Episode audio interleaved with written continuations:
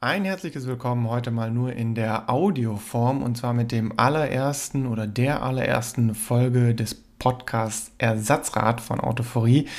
Wie bin ich zu dem Namen gekommen? Es ist erstmal ein Thema, was immer mehr aus den Autos verschwindet und ich glaube, es ist gut, das vielleicht noch ein bisschen am Leben zu erhalten. Die Idee mit dem Podcast geht inzwischen eigentlich schon bis auf den Jahresanfang 2020 zurück und eventuell werdet ihr es auch selber im eigenen Leib erfahren haben. Da sind einige Dinge inzwischen passiert, die ja ein bisschen wichtiger geworden sind. Dementsprechend ist der Podcast immer mehr ins Hintertreffen geraten. Aber ich habe mir jetzt mal vorgenommen, es muss endlich mal irgendwie anfangen, sonst äh, verläuft das komplett im Sand und ich ziehe es einfach nicht durch. Und ich finde dieses Thema eigentlich interessant, das mal so durchzuziehen, mal nur ein Audioformat zu haben und äh, wir werden einfach mal gemeinsam schauen, was dabei passiert. Das heißt, in dieser Startfrequenz wird es logischerweise auch etwas lockerer zugehen. Ihr werdet erstmal nur meine Stimme hören. Warum? Wir sind immer noch in äh, der Pandemiezeit und es gibt allerdings auch ein paar Möglichkeiten bzw. Ideen, mal andere Leute dann hier hinzuzuholen. Ich habe mir da schon ein paar Sachen überlegt, aber ich möchte das Ganze erstmal so ans Laufen bringen und mal auch schauen, wie sind so die, die Feedbacks von euch. Dementsprechend, ganz ehrlich, ich bin auch noch selber dabei, so ein bisschen am Groove zu finden. Die Idee zum Podcast kam mir persönlich Anfang des Jahres, weil da ein, zwei Themen losgetreten worden sind, wo ich sage, da möchte ich einfach mal so quasi mich hinsetzen und meine Meinung kundtun, ohne groß darauf zu achten, wie ich auf der Kamera aussehe. Und äh, da glaube ich, ist der Podcast eine gute Möglichkeit. Dementsprechend fangen wir jetzt auch an mit der CES 2020, die für mich persönlich eine Frage aufgeworfen hat, die mich seitdem auch nicht wirklich losgelassen hat. Sind Autohersteller überhaupt noch relevant? Warum fahre ich das so direkt in die Runde? Ich nehme das jetzt einfach mal so, als ob ihr direkt antworten könntet. Sony hat mit der Vision S ein Auto vorgestellt, was im Prinzip, wenn man sich es genau überlegt, auch nahelegt, dass man einen Autohersteller, so wie wir sie heute kennen, so wie sie auch heute im Prinzip ein bisschen, sagen wir mal, um Geld rufen, nicht mehr lange vonnöten sind. Jeder hat zur CES eigentlich was zur PlayStation 5 erhofft und Sony hat einfach mal ohne großes Tamtam, -Tam, und das hat mir persönlich auch gefallen, diese Studie gezeigt, die in erster Linie einfach nur richtig gut aussieht in meinen Augen und darunter auch das zeigt, was sich immer mehr manifestiert, denn die Hersteller, vielleicht wisst ihr das auch schon, haben nicht mehr wirklich viel eigene Dinge, die sie in die Autos einbringen, außer vielleicht ihr Logo. Und Sony hat das ihm extrem gezeigt. Das heißt, eigentlich ging es nur darum, die Sensoren und die Kameras und die Infotainment-Geschichten zu zeigen, weil Sony da ohnehin schon ein wenig die Finger im Spiel hat. Und alles, was quasi noch das normale Auto ist, also auch das Design, kam von Sony selber. Und ehrlich gesagt, ich habe schon lange kein so gut aussehendes Auto mehr gesehen, auch wenn man hier und da ein paar Vergleiche ziehen könnte. Und die Technik darunter, wie auch im Prinzip für generell andere Elektroautos, kommt von Magna. Und auch die war, wenn auch quasi sowas wie Batterie oder Ladekapazität oder Ladegeschwindigkeit außen vor gelassen wurde, sehr beeindruckend. In der Beschleunigung von 4,6 Sekunden auf 60 Meilen, theoretisch vier Motoren. Sehr beeindruckend und im Prinzip könnte, wenn man es mal genau nimmt, Sony dieses Auto auch bauen, wenn Sony Interesse hätte, daran Autos zu bauen. Was sie, glaube ich, nicht unbedingt haben, aber alleine schon, dass Sony ein Auto hinstellt und alle erwarten die PlayStation und nebendran stellen bekannte deutsche Hersteller Studien daher, die man eigentlich schon länger gesehen hat und die auch nichts Neues zeigen und auch keinen mehr überraschen finde ich, zeigt für mich eigentlich nur eines. Die Hersteller müssen sich echt warm anziehen und wirklich noch was einfallen lassen, um in Zukunft als Hersteller zu bestehen. Dann ein Thema, was ebenfalls schon wieder länger her ist, aber ich wollte es unbedingt noch mal ein bisschen kommentieren, bisschen aufarbeiten. Und zwar hatten wir mit dem Jaguar I-Pace einen kleinen Roadtrip gemacht wo für mich auch ein bisschen die Frage stand, schafft er das oder schafft er es nicht? Und wenn er es nicht schafft, dann wird das nichts mit dem Termin. Und zwar ging es dabei zu einem Termin in Richtung Belgien, das heißt durch die Niederlande, durch Belgien durch. Und die Reichweite hätte sehr langsam vielleicht gereicht, aber auch wirklich nur sehr langsam, das heißt 80 km/h hinter dem LKW oder sowas, dann hätte das gepasst. Das heißt, ich musste definitiv dazwischen laden habe mir auch ein paar schöne Ladepunkte rausgesucht und äh, dann natürlich gleich der GAU an der Ladesäule selber. Die wollte einfach nicht.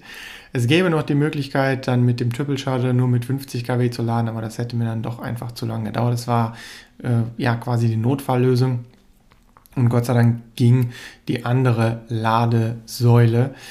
Und ähm, dann ging das Gott sei Dank mit dem Laden, wobei ich da auch sagen muss, ich war vom iPad ein bisschen überrascht, dass der DC dann doch nicht so extrem voll ballert wie beispielsweise der e-tron, der vor mir geladen hat, der einfach, ich glaube, eine Standzeit von vielleicht 15, 20 Minuten hatte und wieder mit 80 Prozent weitergefahren ist. Ein überraschender Faktor kam für mich dann ehrlich gesagt am Ende, kurz vor Ankunft in Belgien, hat es sehr stark angefangen zu regnen und ich weiß nicht, ob ihr das wisst, aber Elektroautos leiden doch mehr unter Regen gefühlt als unter Kälte. Denn dann müssen die Räder einen, ja, sagen wir mal, höheren Widerstand überwinden. Und da es wirklich sinnflutartiger Regen war, ist meine Reichweite plötzlich extrem gefallen. Ich habe leider die genauen Daten nicht mehr im Kopf, aber es hat mich doch sehr überrascht. Und ich hatte schon ein bisschen Mangel, bisschen Angst, denn es war nicht sicher, ob ich in Belgien selber direkt laden kann. Und äh, Gott sei Dank die große positive Überraschung in Belgien. Es war zwar nirgends angezeigt, aber in der Garage waren dann so kleine Ladeplätze, aber das hat über Nacht den iPads vollgeladen. Das heißt, ich konnte dann auch auf der Rückfahrt wieder ohne Ladestopp sogar einfach nonstop zurückfahren. Dann habe ich mir auch vorgenommen, noch ein paar Fragen aus älteren QAs mitzunehmen. Ein paar sind da schon ja quasi im Prinzip irrelevant geworden. Da war eine Frage, ob wir bei der Leon-Präsentation dabei sind. Nein, da waren wir nicht dabei, aber ich glaube, wir haben euch das Auto ganz gut als Video gezeigt.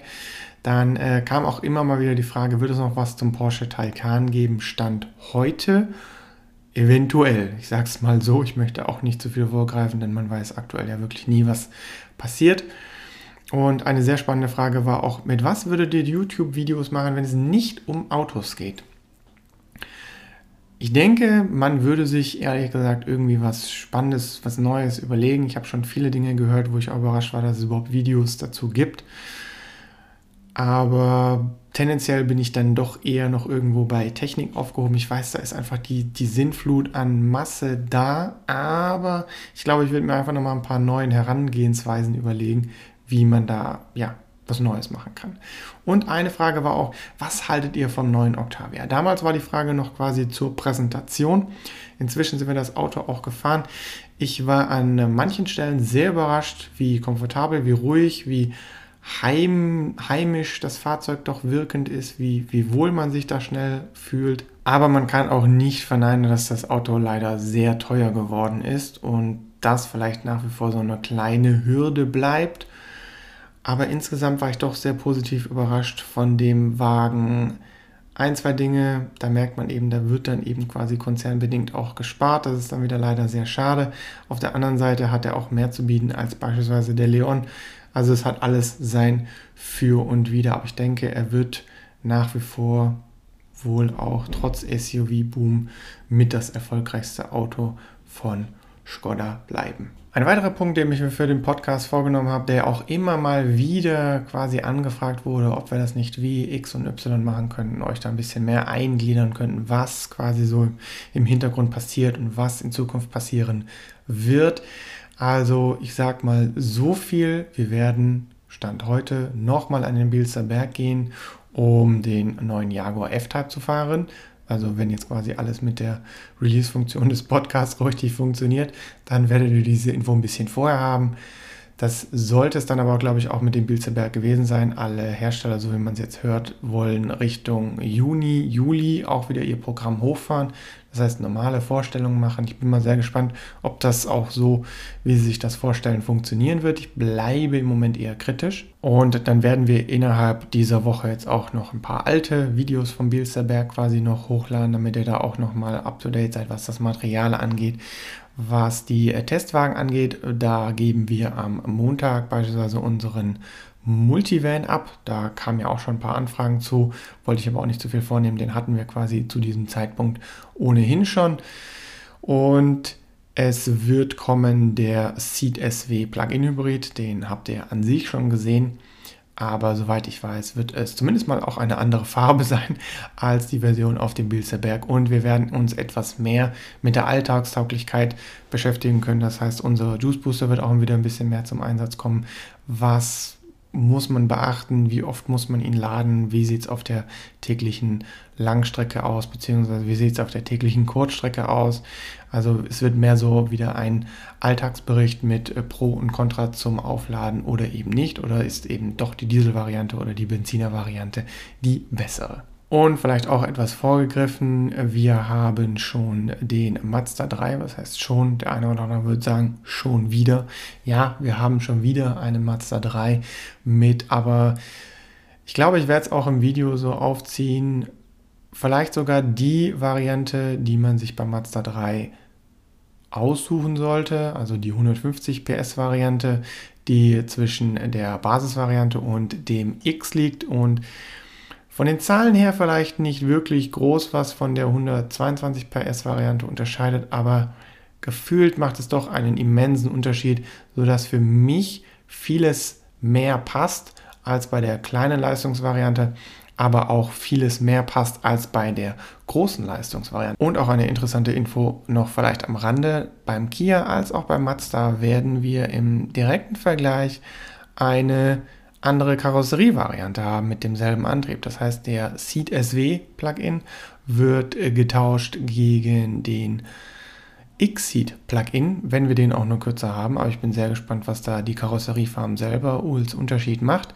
Und auch den Mazda 3 werden wir tauschen gegen die 150 PS Variante des CX30. Also den werden wir dann nicht schon das x-te Mal, sondern ich glaube erst das zweite Mal dann vorstellen. Und ich glaube, auch hier macht die 150 PS-Variante den äh, großen Unterschied. Und ich bin sehr gespannt, wie sich das auch im äh, direkten Vergleich, denn wir können da direkt von dem einen in das andere Auto reinhopsen und die ersten Eindrücke sammeln. Das soll es mal gewesen sein mit der allerersten Folge dieses Podcasts. Eventuell vielleicht noch etwas löchrig, etwas holprig, aber wie gesagt, ich versuche da noch meinen Groove zu finden und wir haben dann auch schon ein, zwei Punkte für den nächsten, aber gerne auch schon mal ein bisschen Input geben, was ihr jetzt von der ersten Folge haltet, wo ihr Verbesserungspunkte seht, vielleicht auch von der Sprechweise. Die variiert ja nicht ganz so groß jetzt von der Videosprechweise. Dementsprechend müssen wir da vielleicht auch noch ein bisschen was eingrooven, ein bisschen umstellen. Aber in diesem Sinne, vielen Dank fürs Zuhören.